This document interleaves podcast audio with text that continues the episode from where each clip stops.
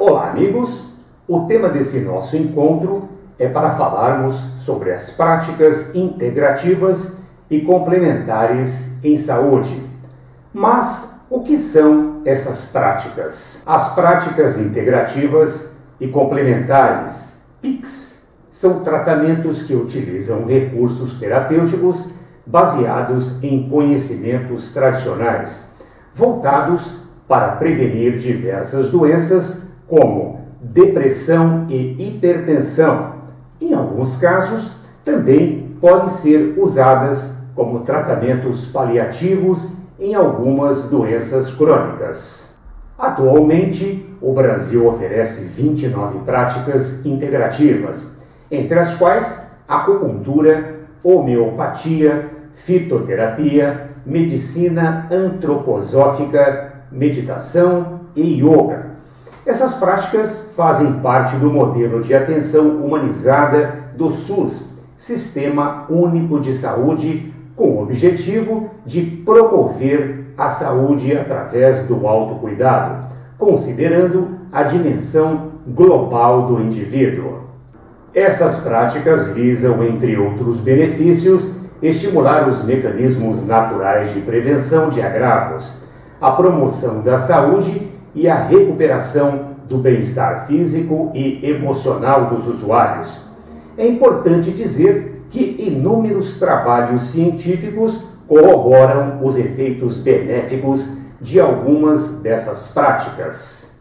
A professora afiliada e coordenadora do Núcleo e do Ambulatório de Cuidados Integrativos do setor de investigação em doenças neuromusculares do Departamento de Neurologia e Neurocirurgia da Escola Paulista de Medicina da Universidade Federal de São Paulo, Cici Veloso, as PICs integram a multidimensionalidade humana, que é constituída não apenas pelos aspectos de ordem física padronizados na visão biomédica de cuidados com a saúde.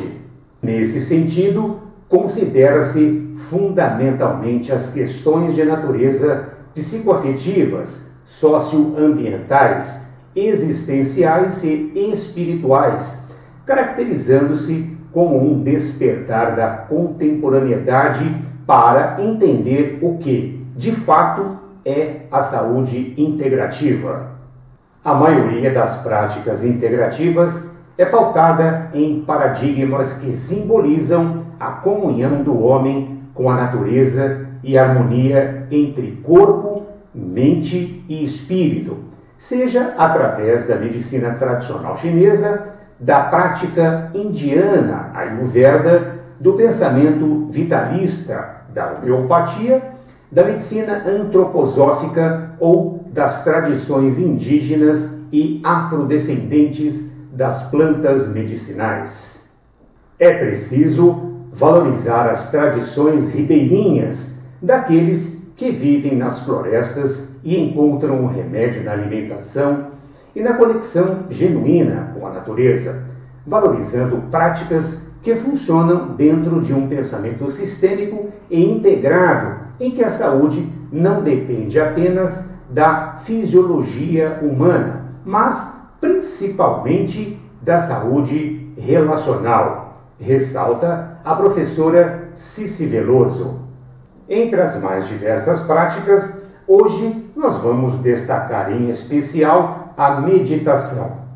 Meditar promove alterações favoráveis no humor e melhora o desempenho cognitivo, proporcionando a integração entre mente corpo e ambiente. Por meio da meditação, o indivíduo amplia a capacidade de observação, atenção e concentração, fortalecendo habilidades para lidar com os pensamentos e buscar autoconhecimento, autocuidado e promoção da sua saúde. Entre as variadas formas de meditação, é possível encontrar métodos específicos que preza o foco e a atenção plena, que pode ser realizada formal ou informalmente.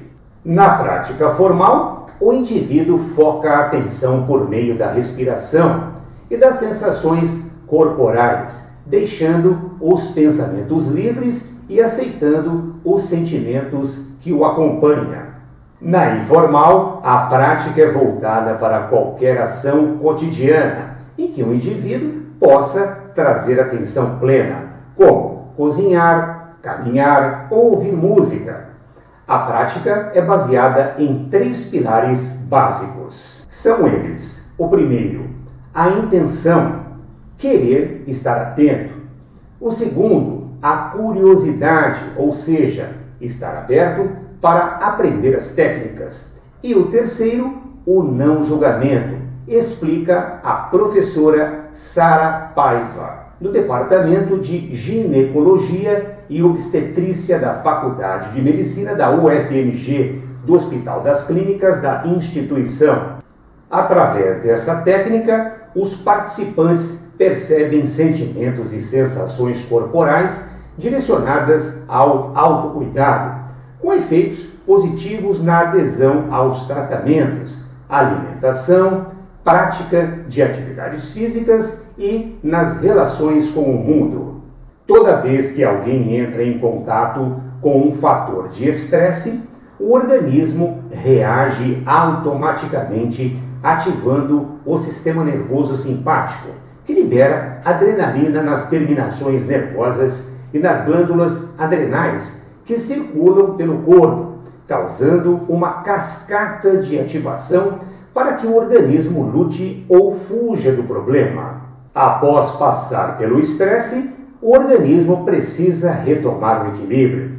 Neste sentido, a prática da meditação é determinante, pois a atenção plena ativa o sistema parasimpático com a liberação de acetilcolina, via terminações nervosas que desencadeará uma série de eventos no organismo, resultando em relaxamento muscular e equilíbrio físico e emocional.